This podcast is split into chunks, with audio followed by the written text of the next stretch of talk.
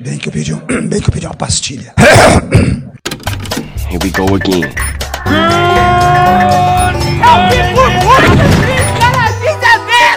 Você é burro.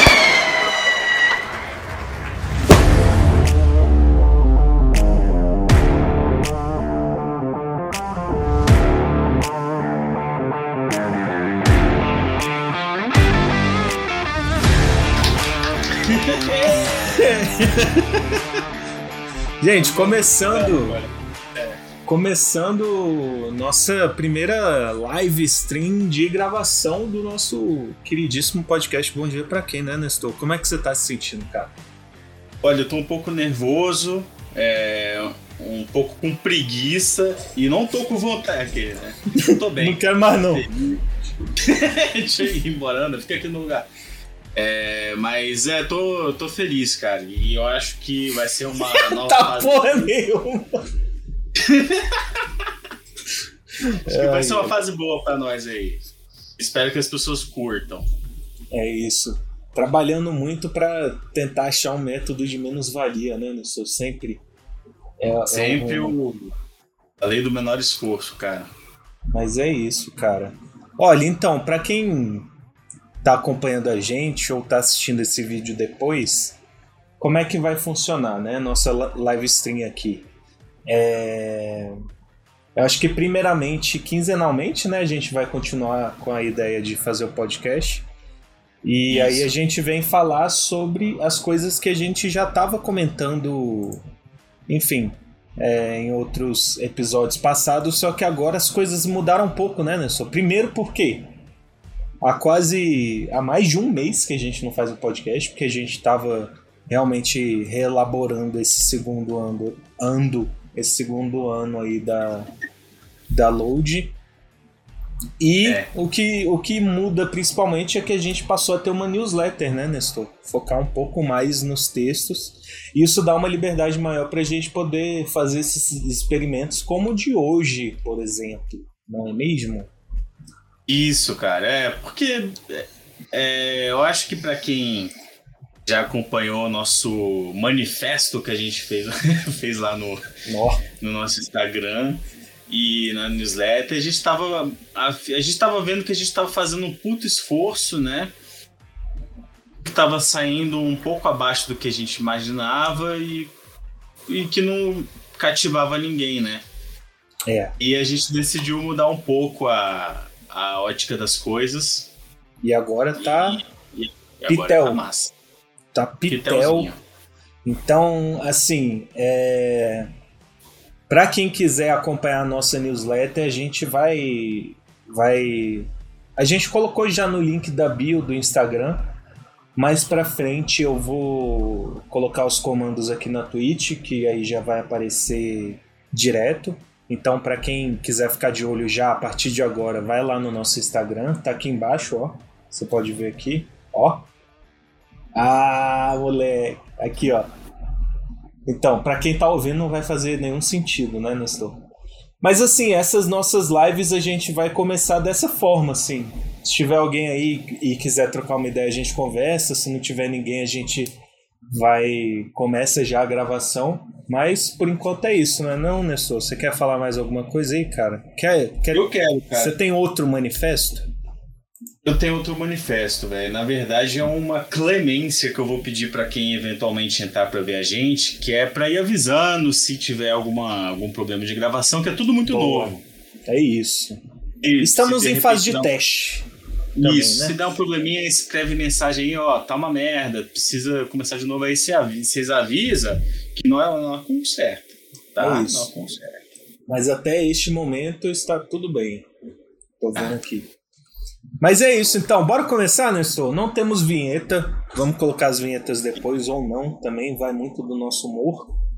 Exato. E vamos começar porque já, já, já tem mais de um mês que a gente não grava essa bagaça e já passou da hora, né? Passou da hora. Primeiro bloco, então, você puxa? Deixa. Vamos começar tudo. Vou puxar da introdução agora.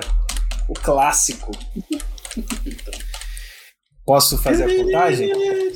Tô fazendo via- a vinheta. Já olhou pra alguém e pensou, o que passa na cabeça dela?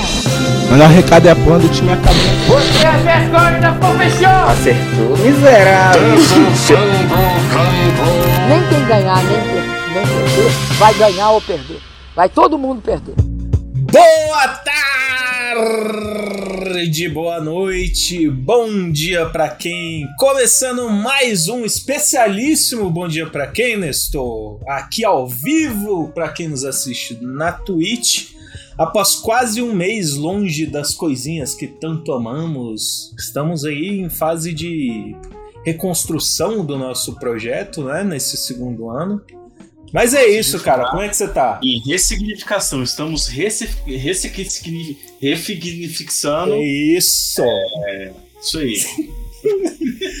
Dislexia brutal. É a palavra do momento, né? Ressignificando. E...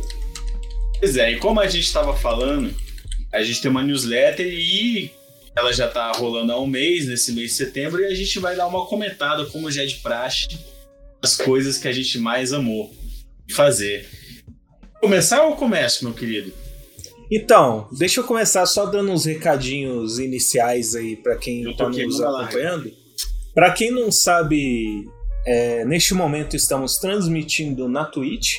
Então, a partir de agora, as gravações do nosso querido BPQ vai ser feita na Twitch inicialmente. E tamo aí. Essa semana eu comecei, né? Testei uma livezinha aí para ver se estava tudo certo, se ia dar para fazer, se ia dar para dar para rolar e rolou. Rolou e rolaram reações, rolou filme novo do Mario. Então não sei a qual extensão isso foi algo positivo, né, velho? Cara, foi algo algo que acho que nem o, o mais criativo roteirista de Não. Brasil conseguiria imaginar, cara. É, Chris Pratt de Mario, só vou falar isso. Mas enfim, outras coisas que eu acho que vale a pena comentar aqui antes de começar o nosso episódio é teremos mudanças no cast. Então, assim, mudanças mais de formato, né? Como a gente tá na Twitch aqui, vai fazer mais sentido a gente ir acompanhando as coisas visualmente também, porque senão não mudaria nada. Por isso que a gente separou dentro dos temas que nós vamos comentar ao longo desse episódio, a gente separou alguns vídeos para acompanhar aqui com a galera que está nos acompanhando. Para quem não conhece ainda e está ouvindo no Spotify ou em algum outro agregador aí, estamos no twitch.tv barra load. Então é o load normal só com o antes, né? Mas é isso, Nestor. E assim, é, a gente fez isso também para ter mais forma da galera acompanhar, né? A galera que gosta isso. de ver vídeo chega aí com a gente, vamos dar uma olhada nos vídeos de bastidor, de trailer, fazer uns react de, de compilation de Vine. Nossa, cara, sim, Vine. Eu acho pois que é. o Vine foi o melhor TikTok que a gente já teve. Com certeza. Mas o segundo melhor TikTok foi o Snapchat? Você acha? Eu não cheguei a usar muito, cara. É, eu achava que era coisa mais para mandar nude, assim, essas paradas, e eu não tava muito interessado nesse tipo de coisa, né? Ah, tava tá, lendo é. muito nessa época. então, mas aí é isso, tipo, isso implica em alguns, algumas mudanças, como por exemplo, os trailers que antes a gente mencionava, né, do, do é, ao longo do episódio, o tema que a gente vai falar era um trailer pequenininho. Aqui na Twitch a gente vai ver o trailer inteiro e pausar se tiver alguma coisa interessante para conversar. Mas a essência é a mesma. É o que a gente já faz e passou a fazer na nossa newsletter. Aqui é só mais um encontro semanal para a gente poder é, discutir isso de uma forma mais legalzinha e bonitinha e muito bacanuda. É, tem mais coisa? Deixa eu ver aqui. Ah, é. Por fim, as vinhetas, né? É um assunto importante, é, é algo que dá, dá identidade é. ao nosso. Caralho, Nessu, o que, que você tá fazendo, velho? Eu não sei me comportar. Meu Deus do céu. As vinhetas eu acho que eu perdi tudo, só isso. Sim. Porque eu formatei meu PC recentemente E eu acho que eu não vou conseguir recuperar tão cedo. Mas assim que a gente colocar, vocês vão perceber. Vamos começar, Nestor? Vamos, vamos. Vinheta, não tem vinheta. então começa aí, pô. O que, que você vai. um assunto aí. Do top, Vai- do topo da sua cabeça. Vai. Pode começar. Aproveita que a gente tá nessa janelinha aqui. Aproveita e fala do Senjutsu, que foi uma das coisas que você falou esta semana ou alguma outra semana passada aí. É, cara, Senjutsu é o 17 álbum do Iron Maiden, aqueles os nossos velhinhos aí que a gente ama tanto. E, cara, eu não sei, velho, é difícil até saber por onde começar, velho, sobre esse disco, assim. Ele, ele, ele foi, tipo, ele foi gravado em 2019, portanto, pré-pandemia. E só que eles tiveram que segurar dois anos de lançamento porque por causa da pandemia. E aí ele saiu, tipo, no início desse mês. Um álbum muito muito diferente do Iron Maiden, cara. Porque, assim, que nem eu falo lá no nosso texto, que vocês podem acompanhar, se você não assina a newsletter, é, você pode ver lá no nosso Medium. É, eles. O Iron Maiden ele teve uma. É, deve estar aí em algum Eu tô lugar. apontando o nosso Medium aqui, ó. O Medium é esse do meio, é esse Mzinho que ninguém vai saber o que, que é. É o Medium, tá? Pra quem não sabe. Sim. Pois é, tá lá e, tipo, o Iron Maiden é interessante, cara, que eles tiveram, tipo, um, um renascimento muito impressionante, assim, porque o que que acontece? No mundo da, da música pesada, é, são vários subgêneros, várias bandas diferentes, e foi um gênero que, a partir dos anos 90, foi meio que dominado pelo Metallica, que se tornou a maior banda é, não só de metal, mas eles, eles concorriam no mesmo patamar de U2 e Madonna, com grandes shows e tal. E foi no período que o Iron Maiden teve uma das uma sua pior fase. Que o Bruce Dixon, o, ca- o cantor é, mais amado do Iron Maiden, saiu, teve toda uma briga, então eles ficaram tipo na pior, assim. E só que ele voltou nos anos 2000. O Bruce Dixon, junto com o outro guitarrista lá da banda, e a partir daí eles, eles lançaram um disco chama Brave New World, que foi quando eles, eles voltaram pro Brasil é, para fazer o Rock in Rio 2001, que foi um grande marco na carreira da banda. Eles até falam na biografia deles que estavam super nervosos, assim. Foi um Rock in Rio importante, porque era o primeiro Rock in Rio lá, pra, lá pro Rio de Janeiro, com 250 mil pessoas, transmissão ao vivo, a porra toda. E eles fizeram um DVD baseado todo nesse disco novo e foi um puta sucesso.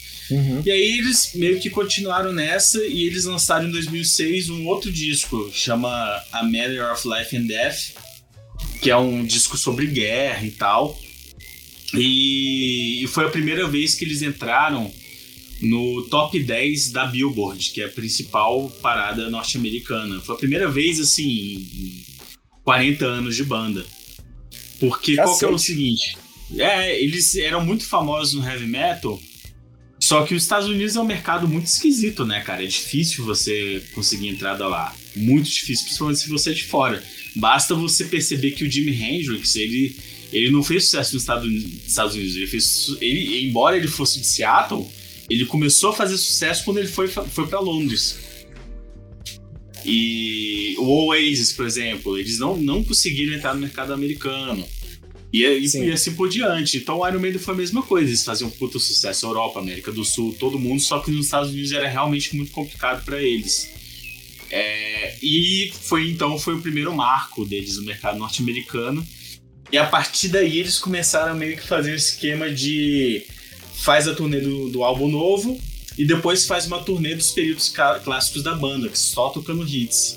E foi uma dobradinha que fez muito sucesso, cara. Fez tanto sucesso que eles fizer- fizeram um documentário é, em que eles pegam o, o Boeing 757 da banda que eles compraram, viajando o mundo inteiro, fazendo shows e um documentário de bastidor, assim. E aí a banda renasceu, cara. Eles ficaram enormes nos Estados Unidos, sacou? Isso foi em 2009. E aí eles Caralho, lançaram. e- consideravelmente pela história da banda é algo muito recente, né? Parando. Muito recente, cara. Eles estão numa fase Que que, eles nunca viveram antes. E no fim da carreira, assim, basicamente, né? Uhum. E aí eles lançaram mais uns dois discos que foram muito bem nas paradas americanas, ficaram na, na quarta posição da Billboard, os dois. E agora eles lançaram o Senjutsu, que Uhum. pegou a terceira posição, a maior. Desde então, vendeu por- 70 mil cópias físicas na primeira semana. Aham. E é um disco que, pra mim, ele simboliza uma banda é, que não que perdeu o medo de parecer ridícula, sabe? Porque, cara, você vê uns velhinhos no palco com calça de lycra e fazendo personagens assim. Tipo, é meio ridículo, só que eles meio que perderam esse medo. E no momento que eles fizeram isso, eles se tornam um pouco mais vulneráveis, assim, e se permitem explorar sonoridades que nos anos 80 seria impossível eles, eles fazerem por conta de todos os, os dogmas e o conservadorismo que cerca a música pesada. Porque, cara, é cheio de reaça no heavy metal, né? Vocês sabem disso. Sim. E então eles ficaram sem medo assim de ousar e começaram a a demonstrar um lado que você só começa a demonstrar depois que você passou muita coisa na sua vida, assim, sabe? É um disco que ele tem momentos muito reflexivos, momentos muito bonitos, e muita melodia, muita franqueza. E eu fiquei embasbacado, cara, assim. Foi um disco que ele, no começo, ele, eu achei meio estranho. Eu escutei a segunda vez. E foi bombástico, assim. Eu amei e eu tô escutando ele em repeat desde então. É um disco que não é fácil de ouvir, são 85 minutos de duração. São, é, é um disco duplo. Ou, ou seja, se fosse lançado na época dos LPs, seria dois vinis com lado A, lado B cada. Então, Pera, eu não achei seria um simplesmente- vinil com lado. Lado A e lado B? Porque são. Ah, não, são dois discos. Tá. Continua! Assim. E eu fiquei só. aí aí Eu acho muito, muito inspirador, cara, que seja possível ainda hoje em dia uns caras de 60 anos fazerem o que quiserem e estarem no topo da carreira sem abrir mão da sua integridade. Se importar muito com a tendência do momento. Eu acho isso incrível, assim. Uhum. E eu, eu acho que esse disco ele meio que solidifica, solidifica toda essa fase do Iron Maiden. Inclusive, me pareceu um disco quase como se fosse uma despedida, assim, sabe? Quase Sério? como Por se eles tivessem. Por quê? Cara, tem umas músicas, umas coisas que eles falam nas, nas letras, assim, por exemplo. Eu vou até puxar aqui. Tipo, tchau, nunca mais faremos música. Ou é algo mais. É algo mais. Mais. Como é que é? É. Calma. Caralho, tá me faltando palavra. Enfim, continua. É, deixa eu ver. É, gente, vocês estão conseguindo me, me escutar bem aí? Como é que tá? Sim, ainda tá Beleza. com um chiadinho, mas. Tá.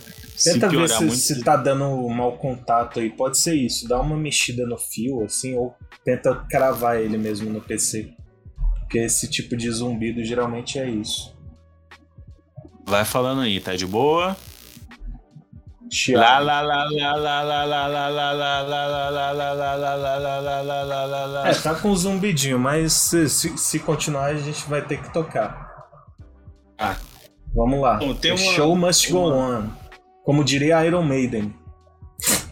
O Aí bicho tem uma sabe pra parte que eles caralho. Falam que é uma música chamada Inferno na Terra.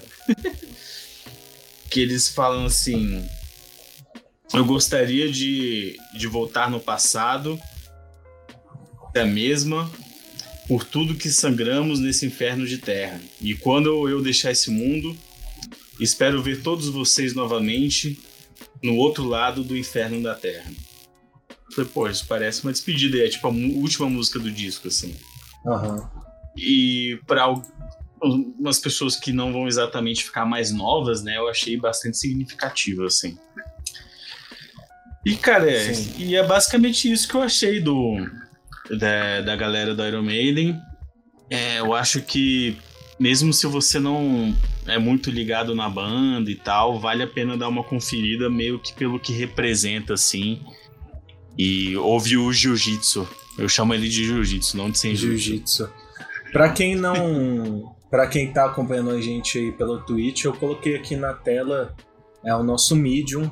Vai estar aqui o texto que o Nestor escreveu sobre o Senjutsu, a análise que ele fez. A gente colocou nota? Acho que não, né, Nestor? Eu coloquei nota 5, eu acho. Ah, é, Acho que 4. tava emocionado. 4. Nota 4. Não foi 5 igual eu. Dei pra Dear Ivan Hansen. É bom, Então passou tá? um momento difícil, cara. Mas é isso então pra Senjutsu. Senjutsu. E agora a gente pode. Posso fazer pra- uma piada naruteira? Pode, claro. É. Sabe, sabe como é que você chama o Rock Lee no Naruto? Senjutsu. Vamos passar aí pro próximo tema. Finge que ninguém ouviu. Eu acho que teve gente que gostou. Será? Ó, próximo tema. Eu vou vou, vou tocar de novo pra você. No- naquele Toca Me Boi. Ah. Pode ser?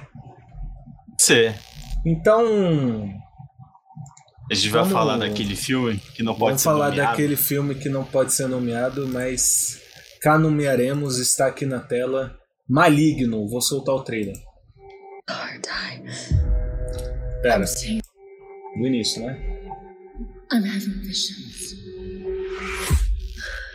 Aí. Atuações competentes.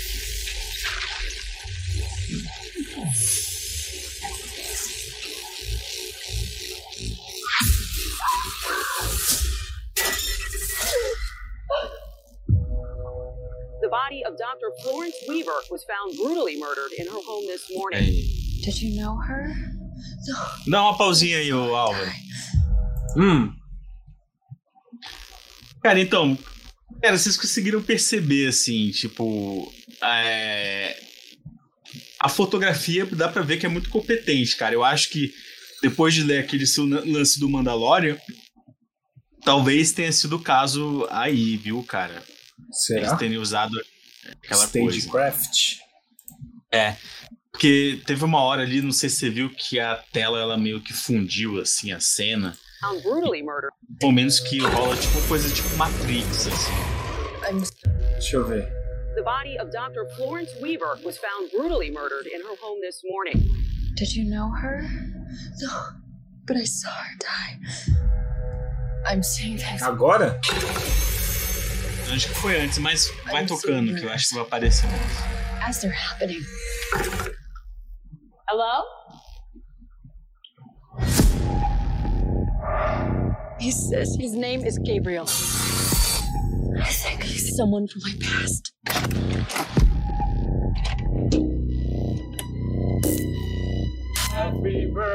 Whatever happened to you before you joined our family hurt you in a way that I can't even imagine. Até o trailer desse filme é terrível, velho. Caralho, velho. mas- Com a vovó. Imaginário.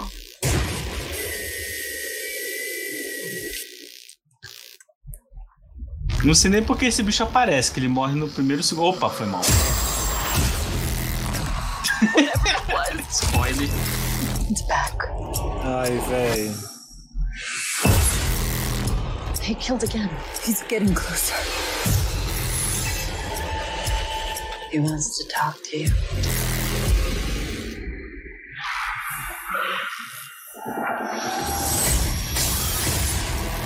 Olha aí.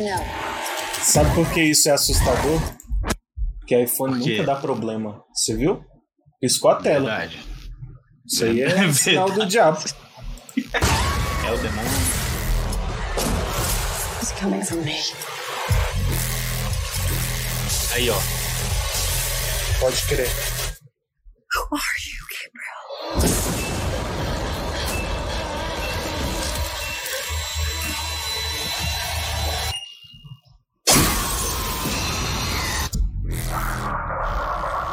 Ó.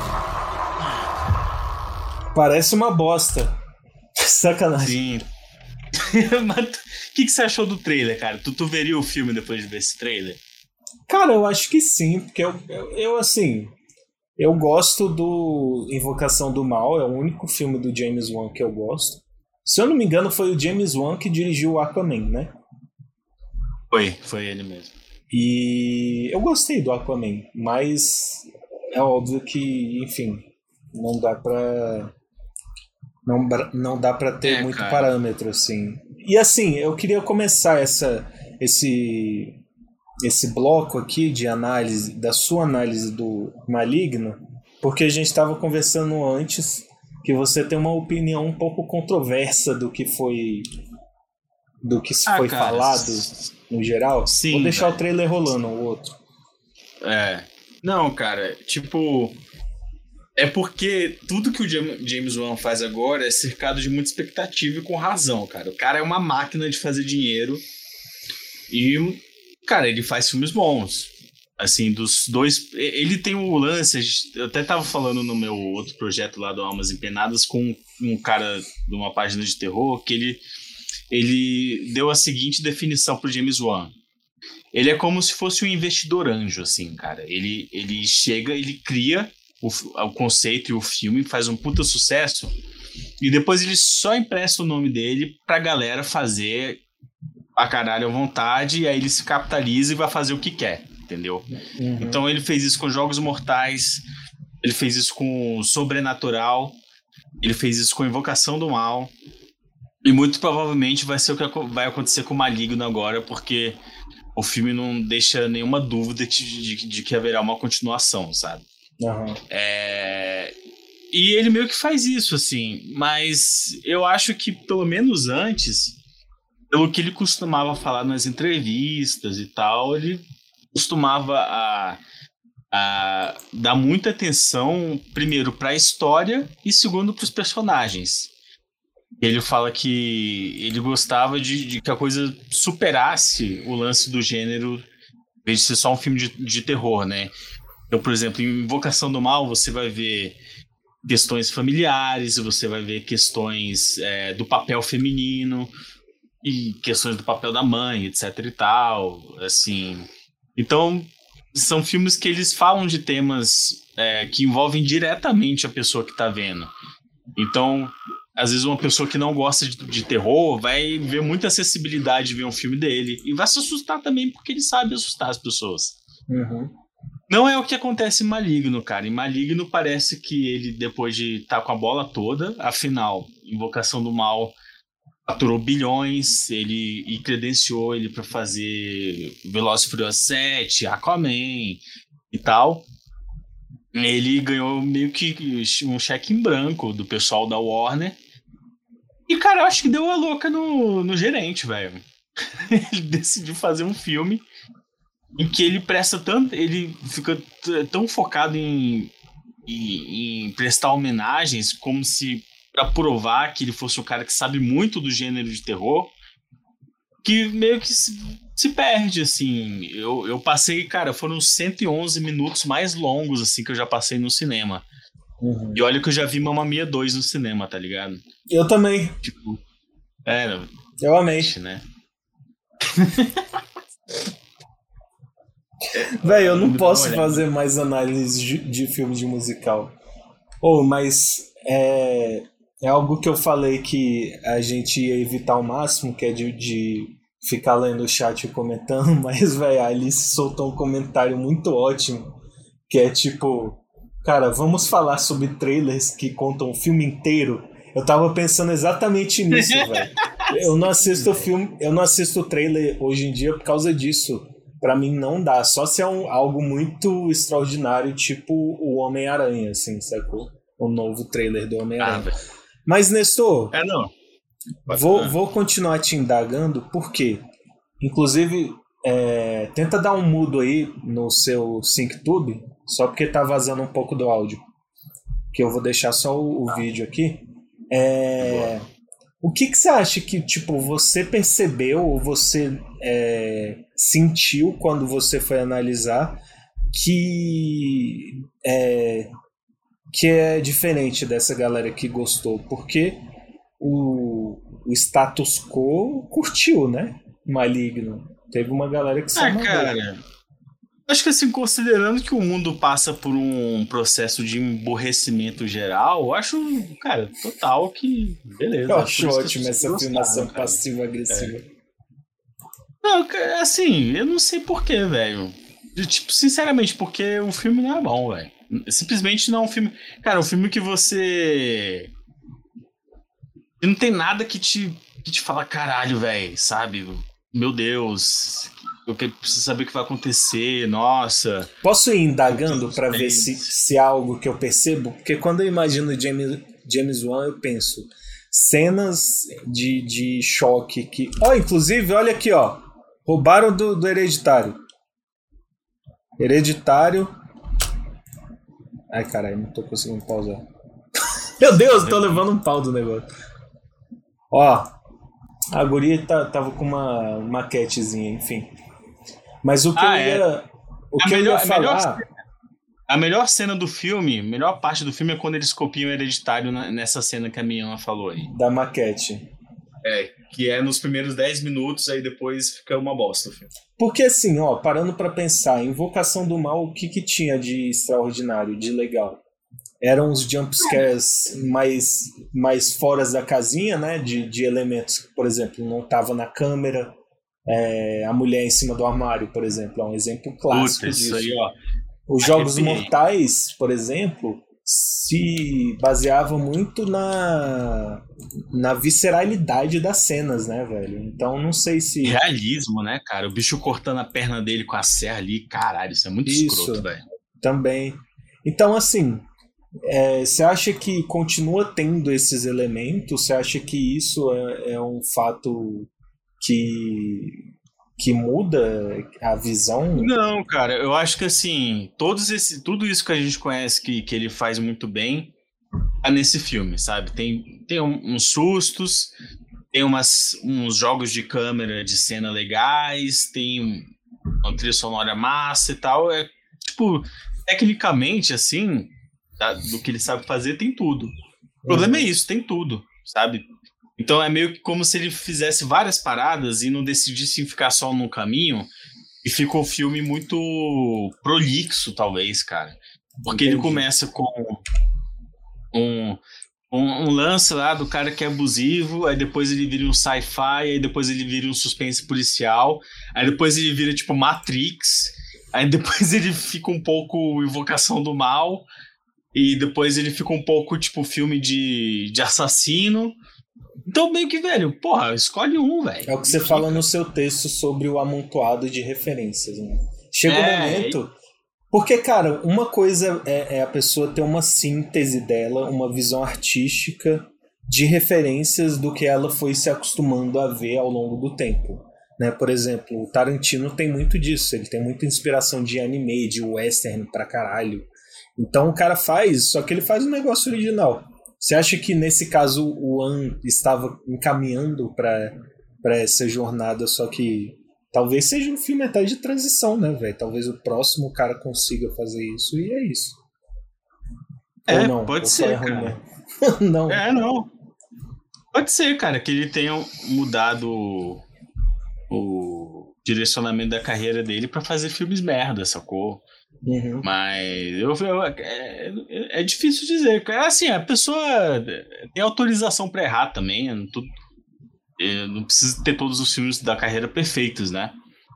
Mas eu acho que o principal do filme, dos filmes dele, que era você ser completamente sugado assim.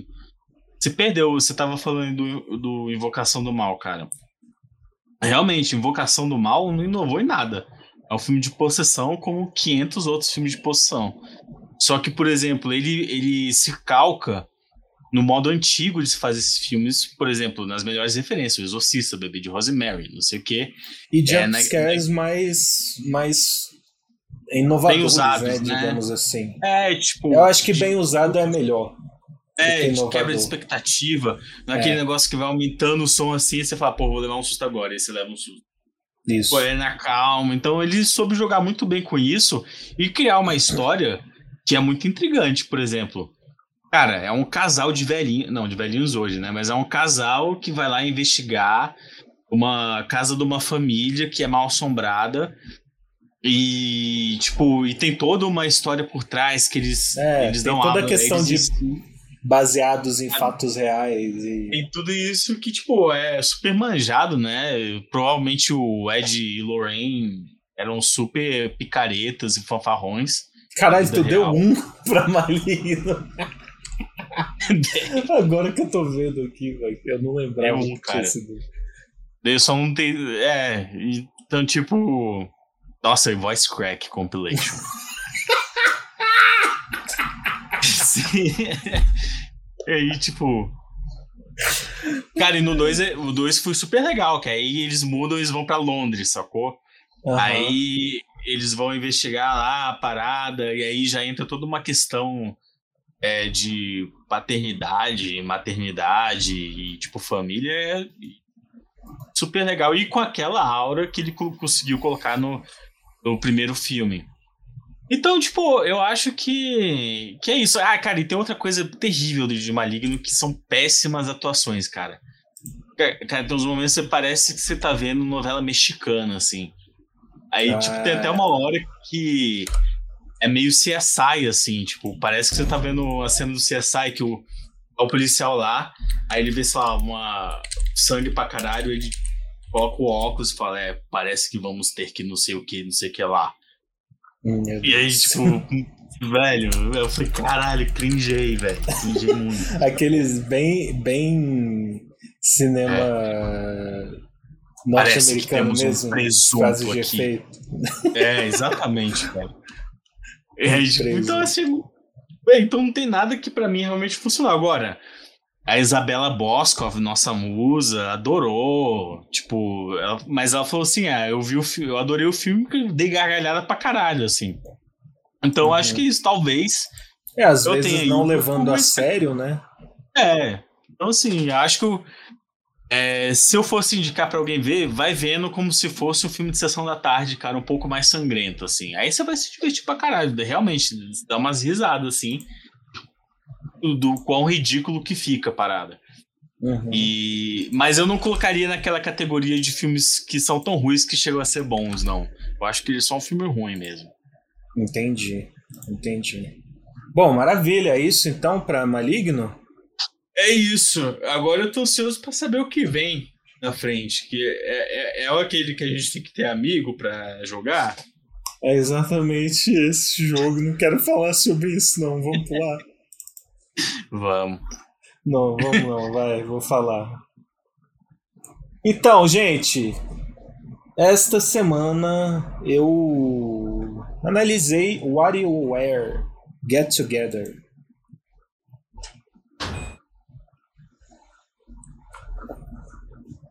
Que é esse jogo aí que tá aqui, ó. Não sei se deu pra É entender. bonitinho os que dá. gráficos, né? Fofo.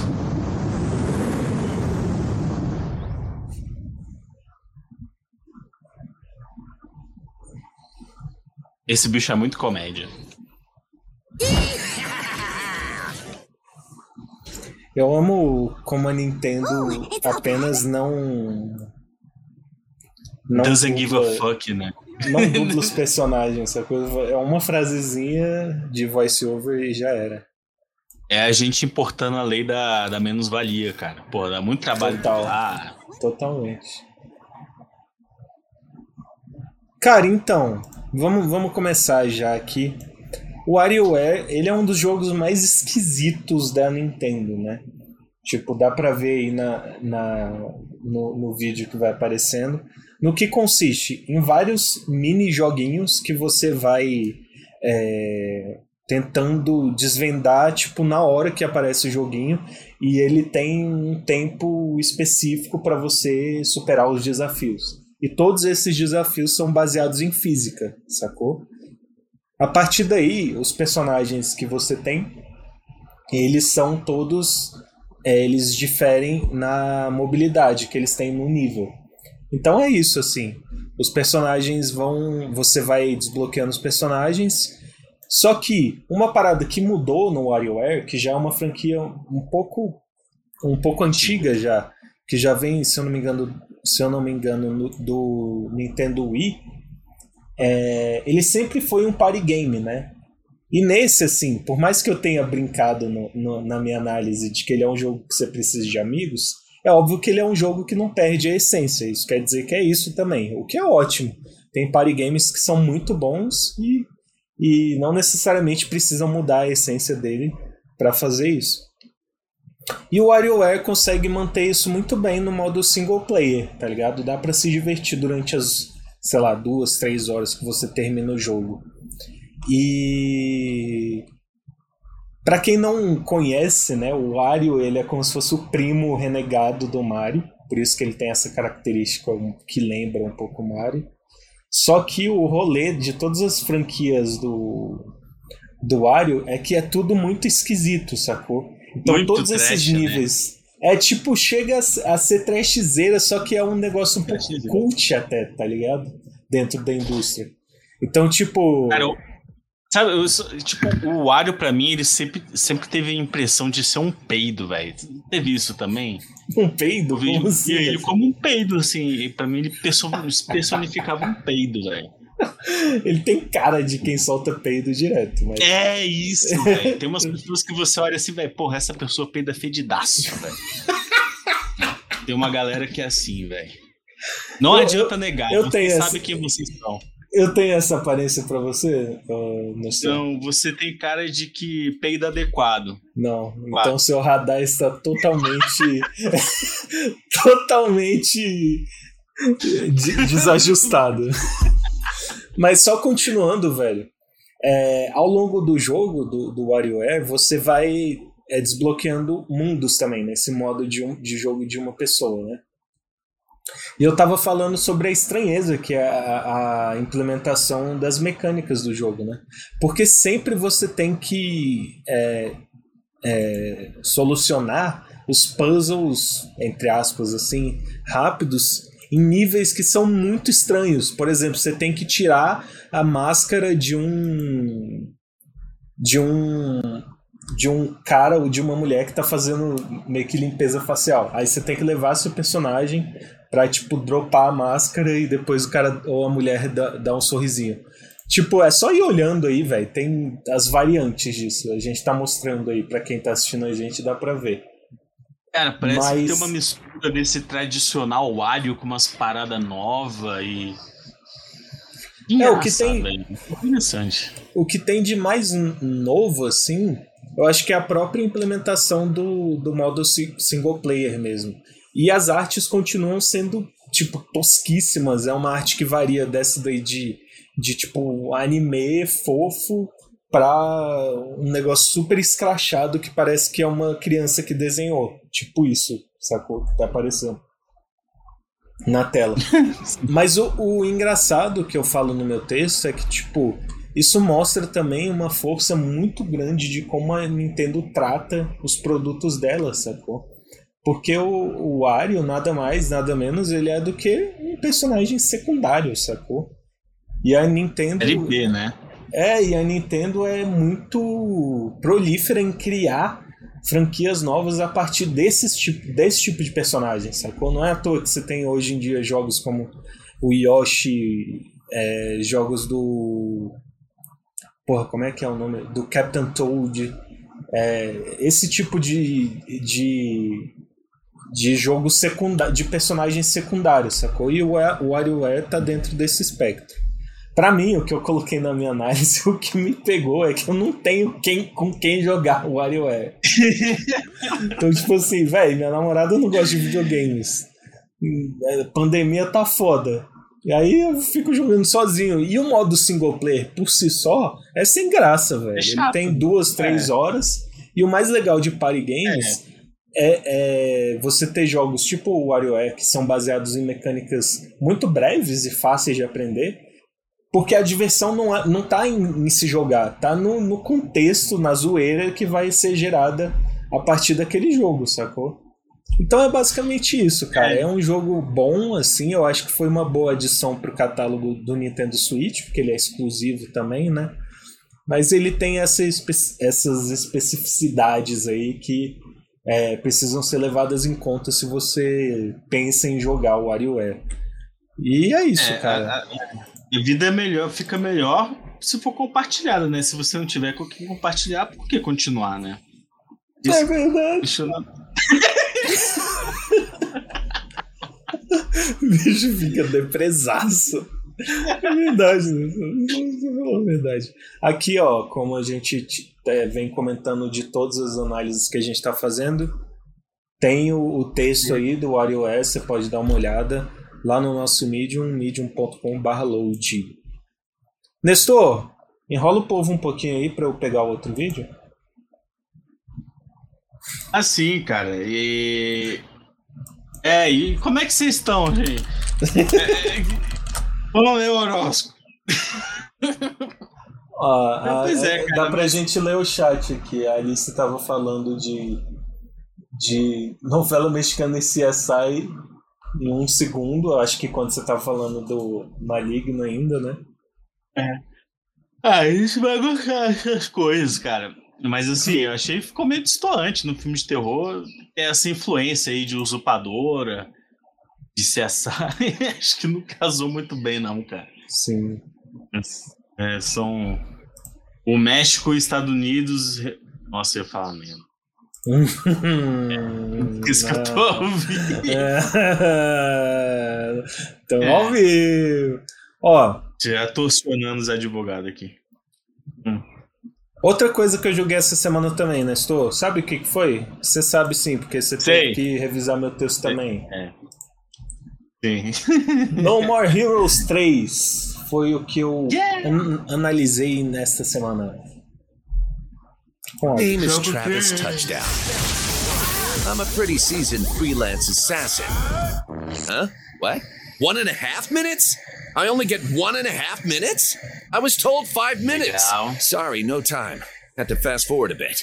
One day, a big, huge spaceship suddenly filled the sky. Tem You know, like in the movies, except it happened Huh? for real. That's where Esse yours aí é truly rolê, comes in. Soaring through the skies in my powered suit. Yeah, uh, this is kind of long. Uh, okay, cut this part too. Anyway, so my weapon, I whip out my beam katana and damn, this is so rad. So, anyways, I wipe the floor with these aliens. The problem is, this dude, this idiot of a galactic prince, he strolls on into my town, thinks he'll do as he pleases, and starts off on this galactic ranking battle stuff. It's stacked with some real weirdos. They got all kinds of moves and attacks and whatnot. It's a rough lineup. But anyway, put simply, I'm gonna crush every one of these dudes, shoot for the top once again, and take that loser prince down. One last thing the release date's finally been set. Sorry for the wait, you guys. For reals? Huh. Promise. No more Heroes 3. Pois é, cara, No More Heroes 3 foi o jogo que eu analisei algumas semanas atrás. Eu acho que há duas semanas atrás saiu na nossa segunda edição, ou primeira, se eu não me engano, Acho da nossa acho- newsletter. Primeira, velho. Tô até checando aqui. Isso. E, cara, sobre o que se trata o No More Heroes, né?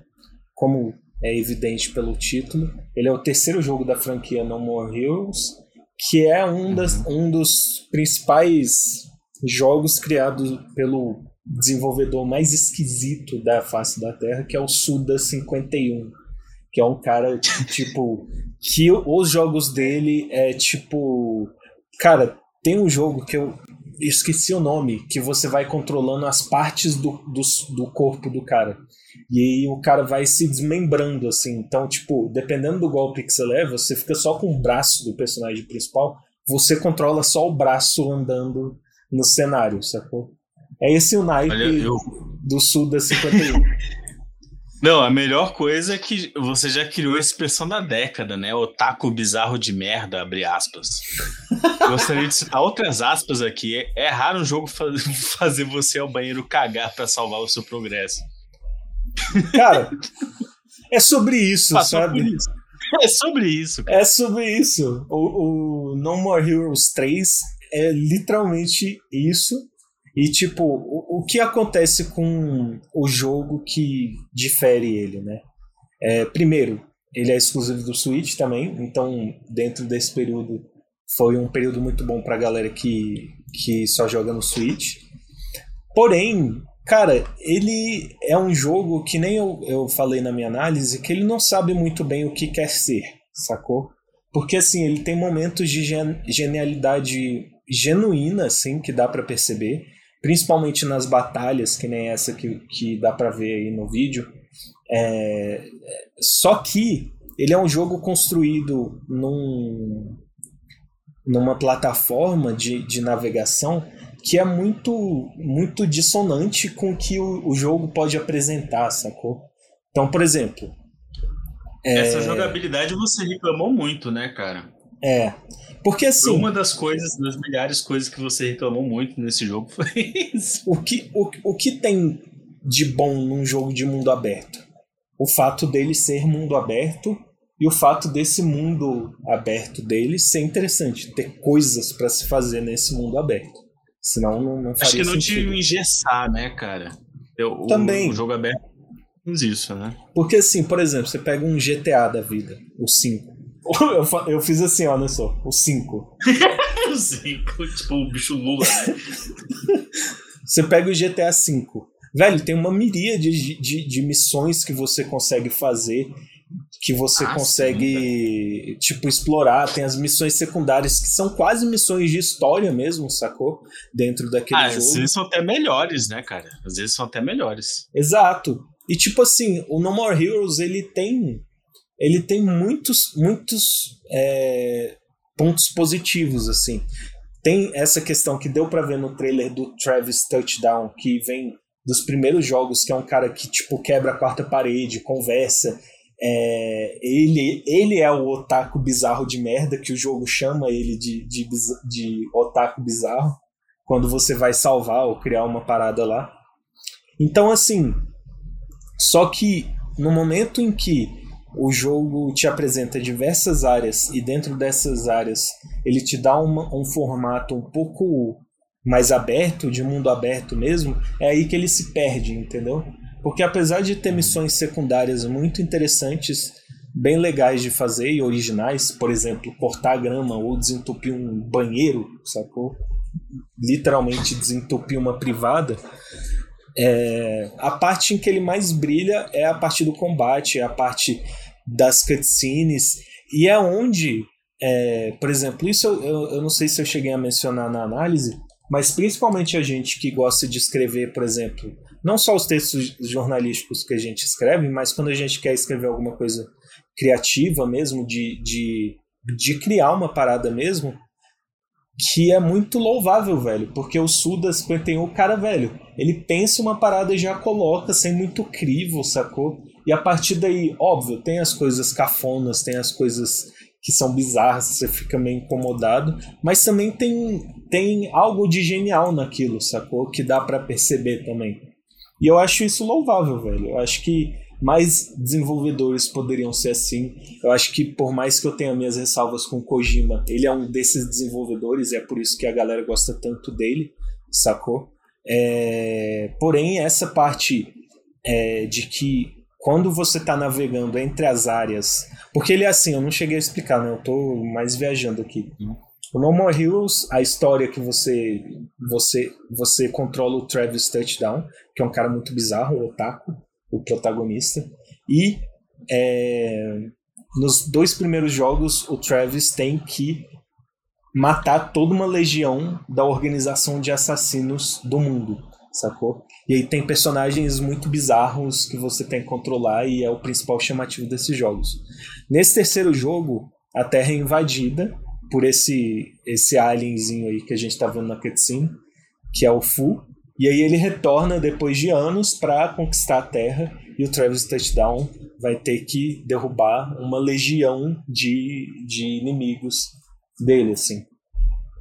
E as partes mais brilhantes que tem em No More Heroes é nesses combates, sacou? Principalmente os combates de chefe. É, essa liberdade que o Suda tem faz ele criar coisas, por exemplo, como uma batalha de chefe que você tem que fazer no estilo de Final Fantasy, e todo um diálogo antes desse chefe ser nessa levada, sacou? De, de ser, tipo, falando sobre Final Fantasy, como os personagens parecem meio estranhos e não sei o quê. Então isso é muito legal e dá uma personalidade fodida pro jogo, sacou? Só que aí ele se perde quando é, você tem que ir mudando de área e essas áreas são todas de mundo aberto. Então ele é um jogo que sempre tá te colocando num, numa empolgação muito forte e aí depois quebra aquilo. Aí você vai ter que retomar de novo, entendeu? E é basicamente isso, cara. É por isso, assim, explicando só por isso que eu falei no meu texto que o No More Heroes não sabe que jogo ele quer ser. Porque por horas ele é um jogo super legal, é, com uma liberdade absurda, que, que faz você imaginar que talvez, porra, essa franquia realmente tenha muita.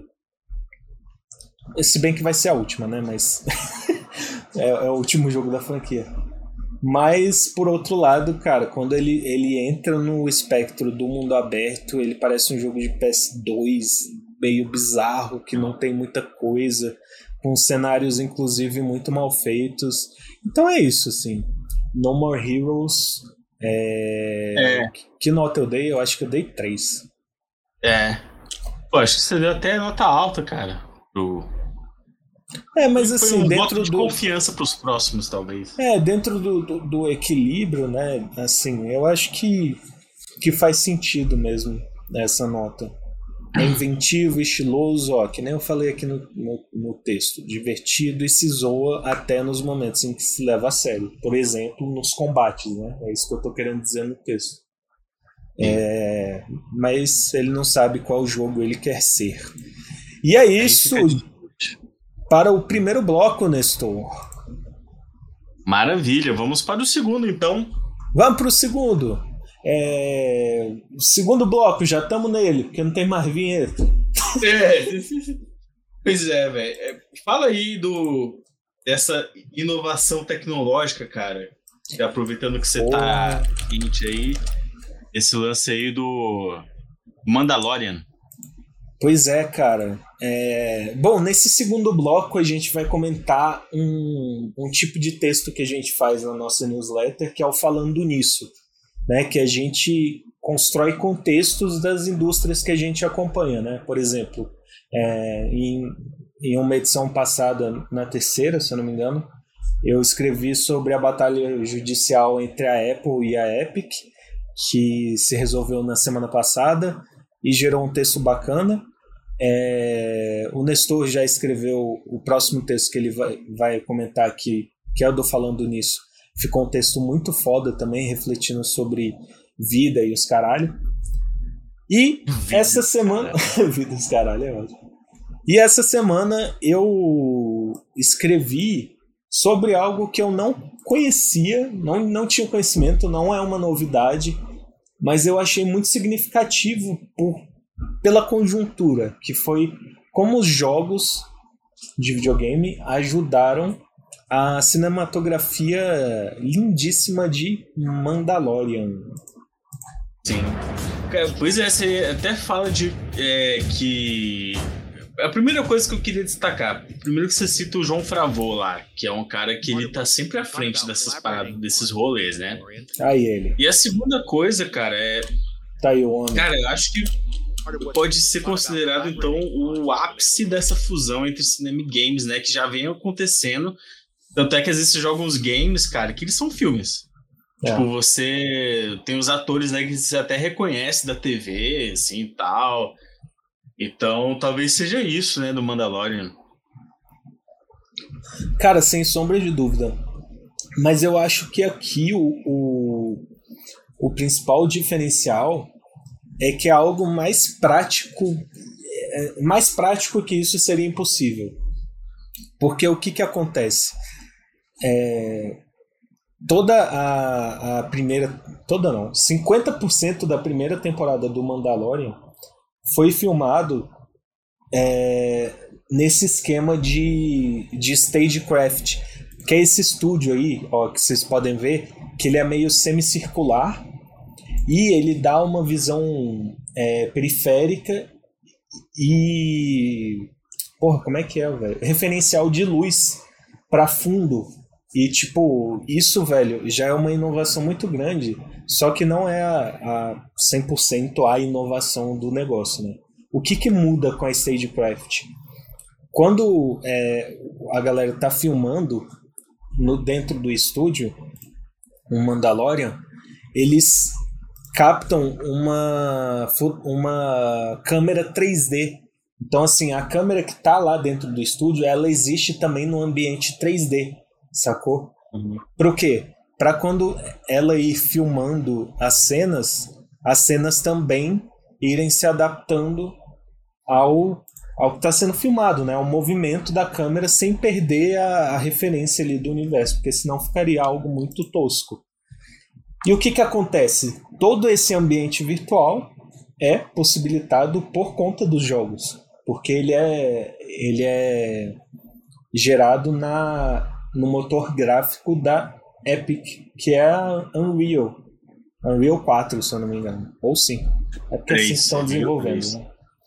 Não, Unreal 3 é uma que eu menciono no, no texto, foi quando ela se popularizou muito, assim, sacou? Tipo, ali no boom do, dos jogos de PlayStation 3 e Xbox 360, quando começou a surgir muito mais jogo baseado em Unreal. E aí o que que acontece? Isso dá uma liberdade tremenda para os caras filmarem qualquer coisa com referência de iluminação real, porque esse estúdio ele é munido por telas de LED de tipo 6 metros e dispostas nessa, nessa posição, né? Então a referência de iluminação é muito grande. E além disso, a flexibilidade para você construir uma cena é muito maior, porque tá um cara lá com um tablet tipo dentro da, dessa, desse motor gráfico da Unreal, só trocando os elementos, tipo de fundo ou algo assim, para fazer uma composição boa, sacou? Que que na visão do diretor faça sentido. E é isso que a galera que tá acompanhando a gente por vídeo pode ver. Tá vendo aí, Nessou? Como é Tô que. vendo. Tipo. Cara, isso assim é algo extraordinário. Porque, por exemplo, as, a trilogia dos anos 2000 é, do Star Wars foi quase toda filmada em tela verde, sacou? E você consegue Foi. ver nelas como que isso é, perde muita qualidade até algo ultra desenvolvido de, de, de visual gráfico, de efeito visual, é, se perde muito, por exemplo, em referência de luz ou da nitidez do elemento ali na, na, na cena, ou a interação daquilo com coisa prática, porque o Star Wars tem muito disso, né, velho? Muito dos efeitos do Star Wars são efeitos práticos, né? E é isso que dá a graça. E o Stagecraft permite isso.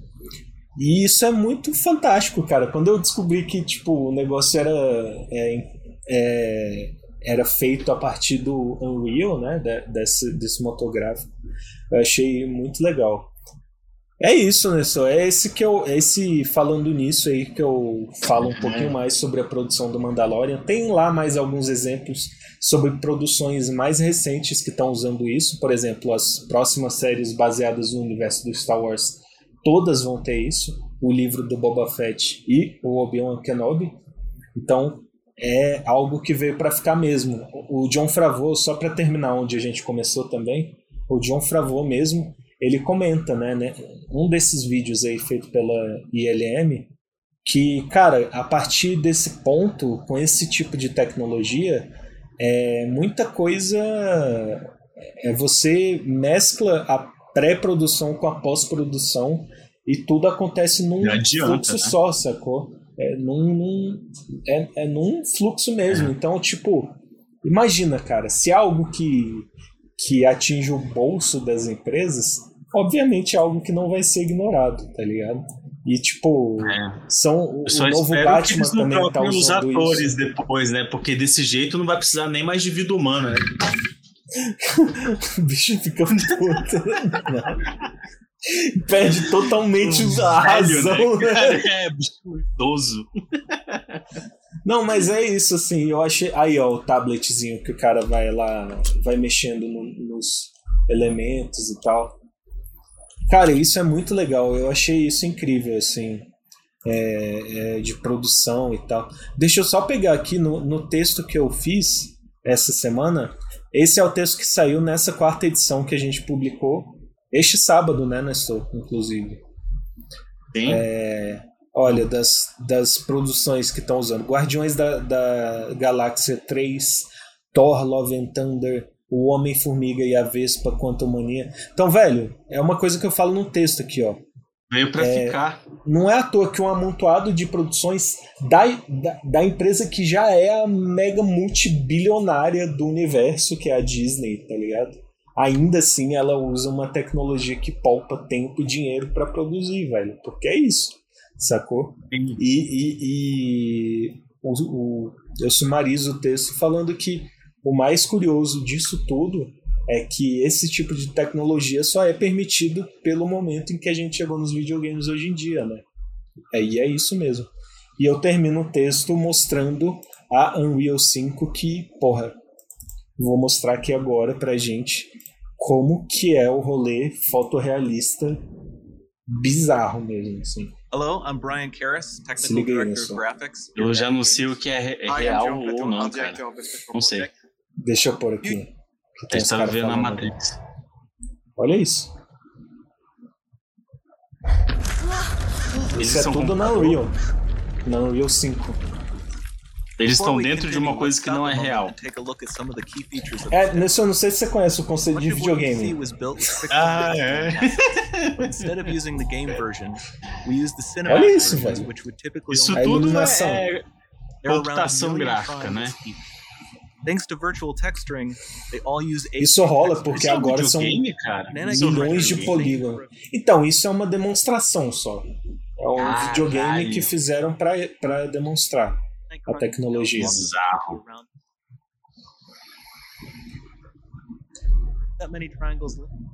Muito louco, velho. Olha aqui. GI is not just for speeding up iteration, but also for its impact on gameplay. Any light source can move while still having beautiful Agora tá feio. Agora tá bonito. Dynamic illumination means specular as well, which you can see on all the metal. Cacete, velho. You can even É- é muito perfeito. Lumen not only reacts to moving light sources, but also changes Se pensar que há 10 anos atrás isso era inimaginável, né? Como as coisas mudam. Caralho, o boomer comentando, né? O cara assistindo um filme. Porra, é- nossa, essa, essa parte aí é legal. Mas eu vou te falar uma coisa, velho. Eu fui ver o Rei Leão 3 com a minha mãe, ela achou que era animal real, velho. Ela ficou confusa. Oh, o Rei Leão é uma outra, outro filme que usa a técnica da Stagecraft também.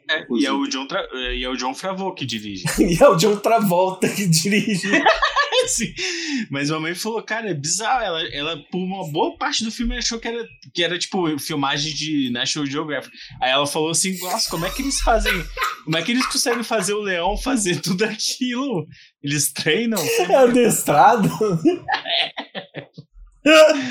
Excelente, ai ai, velho. Oh, mas é isso, assim, eu queria mostrar o, de- o- essa demo do PlayStation 5 aí. Tá rodando PlayStation 5 isso, Nestor. É, Da Unreal 5. Porque, cara, se chegar. Se já chegamos até aí com Mandalorian, imagina com esse tipo de, de, de tecnologia que vai aprimorar ainda mais o fotorrealismo, né? Isso é fantástico. É, cara. Vamos ao próximo assunto, então, meu querido. E eu já sei qual a transição de assunto que eu vou usar, cara, porque se a gente tá falando de, de 2032 em termos de tecnologia, agora a gente vai para um assunto que é basicamente, velho, naturalístico, né? Sim, Total. Mais É natural. quase o oposto, né? Oposto, velho. Que é, é nessa edição aí, pra quem tá nos, nos acompanhando, eu falo sobre as obras que abordam o mar. Sim, o mar. É que, Isso. cara, que, assim, eu vou, Vou falar colocando o. É, vou colocando o vídeo o- aqui pra galera ver. Isso. Eu, tipo, eu, ia, eu comecei a ver, a HBO lançou uma, uma série documental sobre um surfista famoso que ele sai em busca de uma suposta onda de 30 metros de altura. É um, ele é um surfador de ondas gigantes e ele descobre esse lugar em potencial no, no local mais improvável possível, que é em Portugal. Que não é exatamente um lugar conhecido por ter, velho, surfistas Total, né? e tal. E aí, é, tipo, ele tá um dia assim. Ele tinha acabado de ganhar um prêmio por ter surfado uma puta onda. E um cara dessa cidade de Nazaré, em Portugal, manda uma foto pra ele de um- uma, uma onda que ele tirou, que ele tava em cima do. Olha isso, velho. Ele tava em cima do, desse farol, assim, que é um farol que fica lá numas pedras. Essa onda é gigante. Daí ele vai, ele e a esposa só, lá pra Portugal, pra essa cidade que é a cidade de Nazaré. Pra, velho, ver que porra é essa, assim, sacou? Uhum. E, cara, e é, e assim, é uma série muito foda que fala muito de. Acho que principalmente ambição, cara, porque a gente imagina o surfista sendo só um tchelelê, né, cara? Assim, um hippie sujo. E esse um bicho. foi- amigo do Neymar, tosquíssimo. é, sim, velho. E esse bicho ele vai pra lá e ele começa a estudar cabulosamente como funcionam as ondas em Nazaré e ele fala tipo assim, não é um lugar basicamente insurfável, cara. Porque qual que é o rolê? Geralmente eles, os surfistas eles chegam e eles conseguem prever o sentido das ondas, quando tem uma tempestade, para onde que ela vai quebrar, qual que seria o potencial melhor ponto para você surfar. E Nazaré é tudo assim. A onda vem da esquerda, da direita, de cima para baixo. Às vezes o mar tá calmo e vem uma onda de 15 metros. É, é, cara, é um desastre, assim. Sim. Só que ele fala que em Nazaré tem um cânion de 2 mil quilômetros que é para baixo do mar. E é por isso que as- o, o volume do grande, mar né? fica muito grande lá. Ah, É, e aí ele começa a estudar isso pra. pra em 2010 ele vai pra lá, ele começa a estudar essas paradas pra tentar um dia surfar essa onda. Uhum. Porque ele fala que ele sempre busca a onda maior. assim, é por isso que é um pouco de ambição, porque ele ficou obcecado, cara. Ele ficou obcecado também por ter o reconhecimento da comunidade do surf, que até então estava esnobando os esforços dele lá. E quando ele consegue surfar a maior onda do mundo até então, é aí que o pessoal começa a ir pra Nazaré, entendeu? Maia Gabeira, aquele é, Rodrigo Coxa aqui do Brasil. Todo mundo vai pra Nazaré. E tem outro documentário também, porque é uma parte do que você falou é, dentro desse texto, e a parte mais destacável que eu acho, assim, que é humana, né, cara? E uma coisa que você colocou no texto que eu achei excelente é que, tipo, a maioria dessa galera que tá buscando esse tipo de desafio, porque você comenta outros também, a gente vai chegar a falar também, né?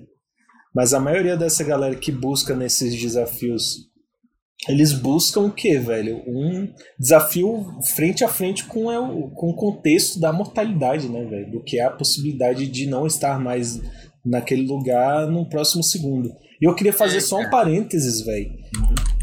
E falar sobre um documentário que fala disso também, que é o Free Solo. Não sei se você chegou a assistir, Nestor. Putz, eu tô pra ver esse filme faz muito tempo, cara. Eu tenho Cara, que ver. que é sensacional. Foi indicado ao Oscar, se eu não me engano, em 2018, 2019.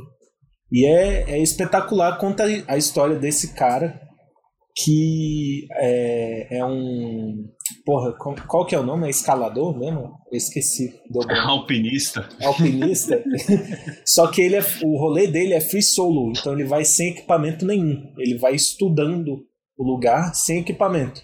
E aí o documentário se passa todo com esse desafio que ele se impõe de escalar uma das maiores montanhas da, dos Estados Unidos, assim. E é isso também, sacou? É um cara que, velho, dá pra ver, tá todo mundo falando, cara, você não precisa, você é o cara mais foda nisso, você não precisa provar mais. Sim. Mas não é algo sobre o mundo externo, né? Você vê nesses personagens que é algo mais sobre si mesmo, né? A pessoa tá querendo se provar alguma coisa ali também. Isso tem a ver Total, com o é. que você falou no seu texto, né? É, exatamente, cara. É, fica muito flagrante, assim. É, ao longo de todo o documentário tem uns momentos em que ele fica muito frustrado e que ele até chega a surfar uma onda que supostamente tinha 30 metros. Só que não tinha ninguém filmando. Então, tipo, não conta, assim, é como se a onda não existisse, sacou? Então isso é uma negação, assim, sempre vai ter que ter essa onda. Uhum. E eu comecei a ficar pensando muito nisso, eu comecei a fazer um paralelo com outras obras que eu li, que na hora deu clique, que eu lembrei que as pessoas falaram disso. Uhum. Uma dessas que eu cito no texto é um livro chamado Dias Bárbaros, que ganhou o Pulitzer de melhor autobiografia há uns anos atrás, que é de um jornalista chamado qual é o nome dele mesmo? O William é, Finnegan. E que ele passa a vida dele é, perseguindo a onda dos sonhos. Que é aquela onda perfeita que o mar tá de tal forma e tal. Ele uhum. chega a achar uns lugares ao redor do mundo, assim. Só que ele nunca é, encontra a onda e e em certos momentos ele começa a tentar explicar o que, que ela é aquela busca que ele está fazendo, né? É, ele fala muito de Deus em algum momento, dessa parte espiritual do surf, porque o surf no Havaí é uma religião.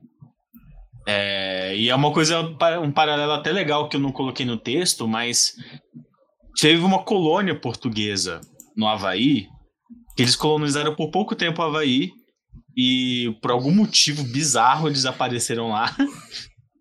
e eles mataram a, basicamente, assim como no Brasil, a maior parte da população nativa. Ai, que novidade! É, é o, o primeiro motivo é, são as doenças dos europeus, né? Passaram um monte de doença pra galera. Uhum. O segundo motivo foi justamente trabalho, porque eles falavam que é, os havaianos tinham uma aversão a trabalho. Eles não consideravam o trabalho uma coisa. Eles, eles queriam só saber de surfar. Porque o surf, para os havaianos nativos, era o lugar que você estava mais perto do espiritual, assim. Então, uhum. para eles, assim, o trabalho era uma coisa muito secundária. Tanto que eles viviam em comunas, assim. Eles criavam muito porco, meio que comia com o que tinha ali, sabe? Então é meio que uma cultura havaiana, assim. É, Uhum. Que explica um pouco desse lado espiritual do surf, que, cara, é esse negócio, cara. Você tá no mar, você não importa pro mar, assim. Basicamente, foda-se, né? Qualquer um pode basicamente morrer, seja por uma onda, uma correnteza, é, um tubarão, um bicho, ou não sabe danar. E esses É, o caras. negócio da, da, da, É. da força inexorável da natureza é que você só tem que reduzir ao máximo os danos. né? Porque Exatamente, cara. E é por isso que eu acho que tem essa pegada tão espiritual nessa busca desses caras todos, assim. Eles estão tentando. é, porque para algumas pessoas o que basta, ou com uma religião, ou com, com um credo, ou com uma filosofia de ter existência, para essas pessoas é tá. É, porque, cara, eu, não, eu jamais entraria num negócio desse. Imagina, 30 metros de água. Assim, e você pode se fuder assim muito facilmente, sabe? E eles decidem ir pra e encarar isso de uma forma muito real e física, né? Sentir na pele mesmo. Tem até uma, uma hora que o William Finnegan, ele descobre que Portugal tem ondas boas, na Ilha da Madeira. Ele vai pra lá nos anos 90 e ele passa a ir pra lá sempre, assim, ele se apaixona pela Ilha da Madeira e vai lá com a esposa, com os filhos mais tarde. E ele fala que queria mandar aquilo um segredinho, assim, né? Porque o surf tem dessas, né? Tem que ser aquilo, aquele momento é teu, o né? lugar da pessoa. né? Então, Isso. E aí ele fala, assim, dá uns relatos, até coloca um texto nos relatos dele e tal. E aí eu fui pra outro e fiz outro nexo que é esse que tá passando aí, que é dessa cenógrafa, fotógrafa, que é a Valerie, é, Valerie May. Verdade, isso não- Valerie, Valerie May Taylor. É que eu só coloquei Valerie Taylor no texto. aham. E ela é uma velhinha, cara, tem uns 80 anos. Ela foi a primeira moça, a, a primeira mergulhadora mulher a fazer pesca submarina e depois a estudar os tubarões e a vida marítima. Porque ela fala assim, que ela ficou horrorizada com o tempo, quando ela ganhou consci- a consciência da, da coisa da, da caça, Uhum. e, ela, e aí ela ficou numa coisa meio que obcecada de preservar a vida dos tubarões depois que ela ajudou o Spielberg a gravar Tubarão em 1974. Ah, pode crer. E ela. E aquilo criou uma puta histeria, velho. né? A galera achava que Tubarão tinha sido uma máquina criada pra matar. E nego, É, você até comenta no, no, no Sim. texto que, que a partir daí até foi uma onda de. Até engraçado, né? Com perdão do, do trocadilho. Uma onda da galera matando o tubarão e etc. É, o pessoal saiu matando tubarão. É, eles chegaram a deixar uma espécie extinta na Flórida, que é a tubarão mangona, que é um bicho super de boa. Ele come basicamente plantinhas e pequenos peixes, assim. E, e é uma espécie que é essencial para o equilíbrio do mar. O tubarão é um predador que, que cuida do ecossistema quase de forma é, geral, assim. E estão morrendo, né? E aí ela, depois que ela faz esse filme, ela, ela assim, ela não chega a culpar, é óbvio que ela não culpa o, o Spielberg ou a, a indústria e tal, é, mas é uma coisa de ignorância mesmo das pessoas, né? Sim. Naquela época, ainda mais sem informação. Se hoje já é ruim, imagina em 74, 75 e tal. E aí É, eu não ela é começa pior. é, aí ela, ela dedica a vida dela a partir de então a, a, a estudar essas criaturas e tá em contato, cara, com esses que devem ser tipo padres assim no mar, né, cara, assim, porque não há predador maior e não há criatura mais importante que eles e que tá aqui há milhares de anos, milhões de anos, na verdade. Sim. E aí eu achei um paralelo interessante de fazer. Então, se você quiser ler, tem essas três obras que eu recomendo fortemente, cara. É, principalmente Dias Bárbaros, que foi um livro que me marcou bastante, que eu li ano passado. Ele você acha baratinho na Amazon e na estante, eh, estante virtual, se quiser procurar. Se você morar em Brasília, eu posso até estar emprestando. E é isso, cara. No mar, Esse a busca para desvendar nossas tempestades. Está aí no nosso Medium, é o nosso Chico Xavier, o canal onde publicamos o nosso, nossos textos. É isso para o segundo bloco, Nestor. Vamos direto pro terceiro. Chama a Olga aí. É, Olga, tu coloca aí pra gente o terceiro, o terceiro bloco, por favor. Olha só, eu vou colocar o terceiro bloco aí. Desculpa, gente, pra quem. Péssimo.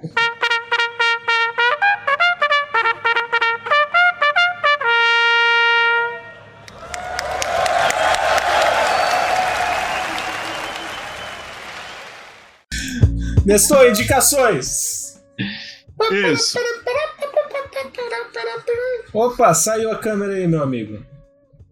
Você vai voltar? Vai me deixar falando sozinho, tá? Vamos lá, gente. Até o Nestor voltar. Minha indicação, primeira indicação que eu escolhi para o episódio desta semana é um livro que eu peguei em uma promoçãozinha que estava tendo em um shopping de Brasília. Estavam vendendo esse livro a 10 reais e eu não consegui. é, e eu consegui comprar esse livro, mas eu não consegui gostar da segunda versão desse livro. Que é o quê? Estou falando de Jogador número 1. Um. Na verdade, jogador número 2, que eu odiei. O que, que rola? O primeiro jogador número 1, um, o, primeiro, o primeiro livro, jogador número 1, um, ele conta essa história de um. É como se fosse uma caça ao tesouro dentro do mundo virtual. E o ganhador Gente, vai ganhar. Oi, Voltei, Nestor, eu- voltou? Eu, eu fui sequestrado rapidamente, mas. Foi sequestrado? Maravilha. Fui sequestrado tô- por minha incompetência, cara. Ah. Eu tô falando já do. Tô falando da dica da, da semana, jogador número 1. Um. Massa. Jogador número 2, que a dica é não leiam. Sim, é uma bela dica, hein? Cada É um isso. Você consegue ligar sua câmera aí? Não tá ligada, não? Não. Vai testando aí, que eu vou falando. E, cara, o primeiro livro de- do Ernest Klein é legal, só que assim, é, você já consegue ver alguns vícios que vão ficando ainda mais irritantes na segunda, na, na segunda obra dessa duologia. O que acontece é que no primeiro é legal porque você está sendo apresentado aquele universo, você não conhece aquele universo, você está sendo apresentado a todas as referências relativas a jogo e, e a obras dos anos 80 e tal. Isso por si só é legal. É óbvio que o primeiro livro peca por não desenvolver nenhum dos personagens que ele apresenta, mas cara, isso consegue ser ainda pior no segundo é, livro, que os personagens se tornam ainda mais bidimensionais. Você não consegue compreender as escolhas do autor de colocar alguns segmentos, por exemplo, a jornada ao mundo do Prince ou a jornada ao mundo do John Hughes. Porque por mais que ele seja um cara, um diretor muito foda que marcou época, cara, isso funciona naquela mídia. Em livro, isso fica absurdamente tipo sem nexo e ainda mais o Prince, velho. Se tem uma coisa que eu não consigo me acostumar, Nestor, você tá me ouvindo ainda? Eu queria ser os dois centavos nisso. Se tem uma coisa tipo... que eu não consigo me acostumar em, em literatura, é quando tem música. Que eu acho que é a coisa mais mais Véi, é mais. Como assim? O cara lá. insere uma, uma parte que. Ou ele coloca uma, música, uma letra assim? que é para você imaginar a melodia, ou ele coloca uma referência à música. E eu não sou Nossa, um, um dos maiores fãs do Prince, mas, tipo, isso para mim não funciona mesmo, assim. E eu acho que o jogador número 2 peca muito por isso, por, pelo cara soltar a mão mesmo e mostrar o quanto que ele é ruim. Caralho. Porque, velho, a, a, a maior base do que o cara tem é, é escrever referências, sacou? Então, é isso. Não tem nada além disso, assim. É... E o, a minha segunda indicação, só aproveitando. Hum. Voltou! A minha segunda indicação, Nestor, nesse contexto aí do, da literatura ainda também, é As Mentiras de Locke Lamoura, é um livro muito foda do Scott Lynch. Esse sim, velho. E é por isso que dá pra, pra comparar bem também. Cara, o livro, ele é da. Putz, eu sempre esqueço, mas em inglês é a, o nome da, da sequência, né? Da, da sequência de livros é Gentleman Bastards, que é nada mais, nada menos que uma o livro se passa numa cidade que é como se fosse uma Veneza pós-medieval, assim. E, e assim, é uma cidade muito suja, corrupta, cheia de personagens que são, enfim, as piores pessoas. Só que tem esses Gentleman Bastards, que são caras que são doutrinados desde o início da, da, desse, dessa mini comuna, assim, desse, dessa mini seita que é feita para a sobrevivência deles, eles são instruídos a, tipo, aplicarem golpes na galera dessa cidade, sacou? E os caras são apenas os caras mais fudidos e ricos e, e mais espertos, assim, os caras se fantasiam de, de nobre para roubar a galera. E aí, nesse contexto, a gente acompanha a história do Loki Lamoura e do Jean, que é o melhor amigo dele, e a construção da relação dos dois é muito legal, a construção dessa, dessa mini organização de ladrões assim também é muito bom. O jeito como o livro tipo coloca os eventos do presente e retoma os eventos do passado antes antes disso, assim, então você passa a entender por que os personagens estão fazendo aquilo. Cara, é muito legal, acho que vale a pena ler. Anotem aí As Mentiras de Locke Lamoura. E você, meu cara? O que, que você tem aí para nós essa semana de Cara, eu trouxe duas dicas aqui que, na verdade, eu troquei uma é, de agora porque eu acho que é mais merecedora. Não mais merecedora não, mas que eu vi que eu fiquei muito impressionado. A primeira é uma série chamada Search Party. Eu tá até nessa edição mais recente da nossa newsletter que cara, uma série é como se você fosse um Girls sem, a mina, sem as minas chata, misturado com uma, uma história de mistério, assim. Uhum. É, tipo, desaparece uma mina que era uma ex-colega de faculdade dessa galera. E eles vão. Assim, eles suspeitam que ela tá. que ela não morreu, porque todo mundo acha que ela morreu. E aí eles vão começar a investigar isso. Só que, tipo, fica uma coisa tão interessante que, assim, tipo, tem esse núcleo desses jovens que são super. uma mistura de geração Z com millennials, assim. É, tipo, chega um texto muito engraçado, assim. E no, no arco principal, esse, essa trama de suspense. E eu gostei uhum. que são, tipo, episódios de 30 minutos. São quatro temporadas só. Tá na HBO Max. E, cara, eu achei uma delícia de assistir, assim, cara. Uma delícia mesmo. E a segunda, cara, que foi um livro que eu terminei agora recentemente, que é a autobiografia do João Gordo, Viva la Vida Tosca. Que é escrito pelo, pelo André Barcinski, que é um parceiro já, que já conhecia o João Gordo há muito tempo. Ah, eu não sabia e, cara, que era dele, não. É, ele que, que escreveu, né? É, ajudou o João a escrever a autobiografia. E, cara, e é assim, é um livro extraordinário, assim, eu achei incrível. Mas primeiro a vida que o João Gordo teve, que assim, extraordinário. O cara já morreu, quase morreu várias Sim, né, vezes. Né, Sim. É uma capacidade muito grande de, de. Eu não diria de superação, assim, cara, mas. É, de estar tá ali sendo relevante de alguma forma, seja no cenário de música que ele toca, ou como apresentador, ou como o provocador também do de onde ele atua, assim. E, cara, são histórias assim que você passeia por São Paulo, basicamente, dos anos 80, dos 90. É, cara, é uma, uma delícia de você ler as histórias. Aproveitando que o. que já fez 30 anos aí do Nevermind, do Nirvana, ele conta a história de como ele estragou o show do Nirvana no Brasil. E basicamente ele, ele deu um spoiler pro Kurt falando que Hollywood Rock não era Hollywood de Hollywood, mas era Hollywood de cigarro. Daí o Kurt é, ficou puto e sabotou o show todo. Foi um show bizarro, o pior show do Nirvana. E depois ele leva o Kurt pra um bar na. na, na Porque na Hollywood Augusta. Rock era um evento que tinha, né? Era um festival super era um festival, grande. Pode crer. É. E aí eles. Ele... Mas Kurt Cobain é burro, porra. Também? Que porra. né? Caralho, velho. É. Aí, tipo, eles, eles vão pra um bar é, de rock. Eles entram lá, eles fecham o bar só pra quem foi. É, e eles ficam lá a noite toda cheirando e bebendo.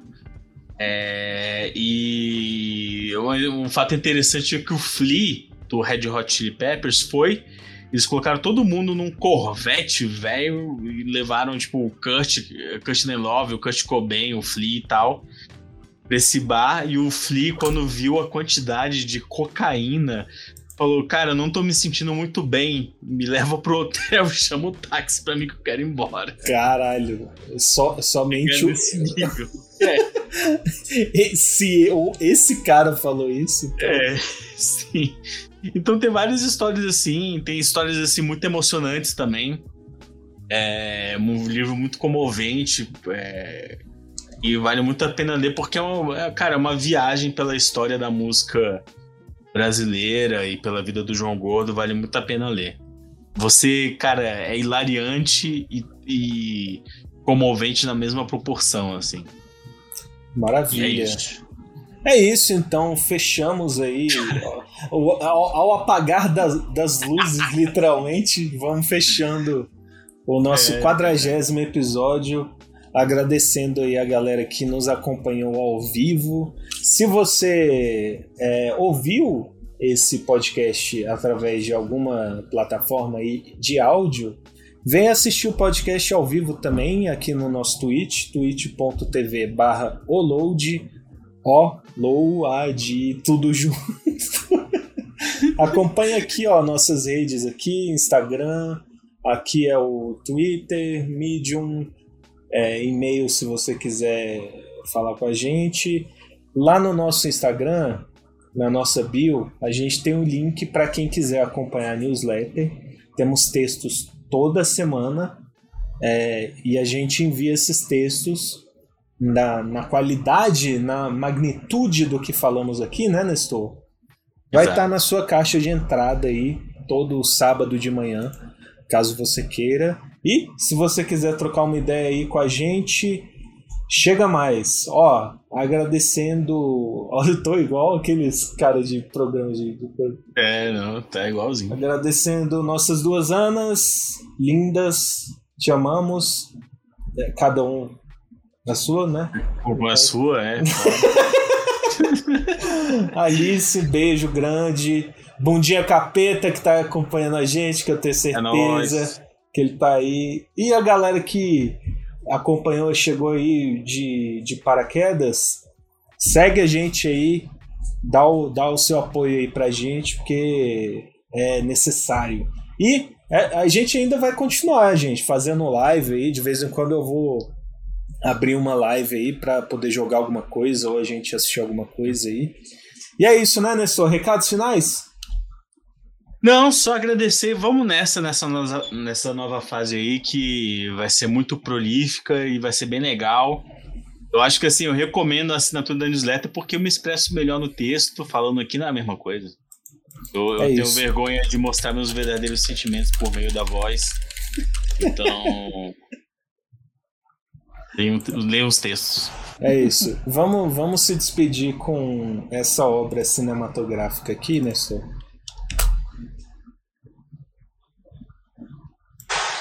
Derek Johnson, the all-time leading tackler in the history of the Chiefs. Touchdown for Pera aí, deixa eu, deixa eu colo- ir lá no aí, bota aí. Eu vou colocar lá no SyncTube. Isso. Pera, que eu tô esquecendo. Ao longo do episódio eu comecei a esquecer. eu vi. Eu comecei a acompanhar, a acompanhar no Twitch mesmo. Não, Bom, deixa cara. eu colocar que é melhor. Pera aí. Create one.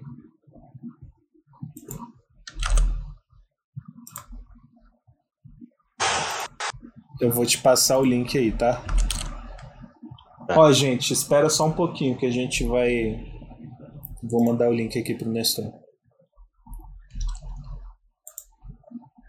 Você consegue abrir o Zap Zop aí? Consigo, tá abrido. Tá abrido? Vai lá, entrei.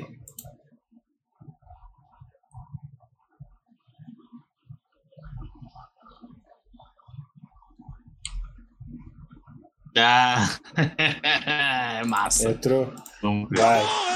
Out. Derek Johnson, the all-time leading tackler in the history of the Chiefs, with a touchdown. Ah, não tá. Vai, agora vai. Aí.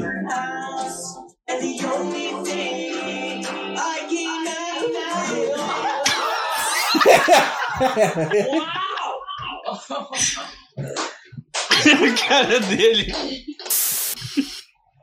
Nossa, isso vai ser bom demais. Vem aqui. ó.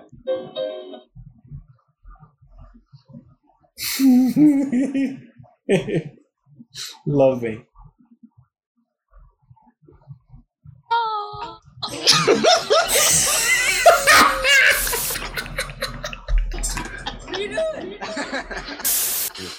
What was that? Also, days at lunchtime, a couple of the boys in the performance, some of them are just talk. See them like this, you see them ahead.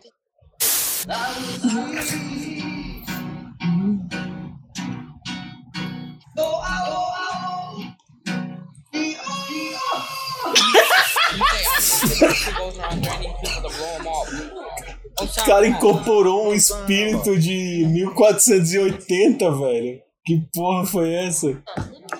So what about karma? cara da mulher. Did you know he does that? What? You, you know, guys, one thing that I have noticed is that uh, you know, it's cracks a lot, but uh, you know, everything will be all right. You? But uh, uh, you know, you know, it's cracks. Ah, esse aí é forçado, certeza.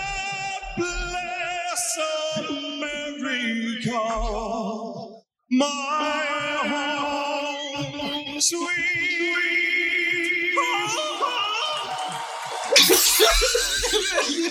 O cara tentando entender. reviewing your plays. Puck was, the puck was blown dead. Foley was shoved into the net with the puck. That is not a good hockey goal. Let the wild rumpus start. Que caralho, Meu Deus, velho. Ah, isso é clássico.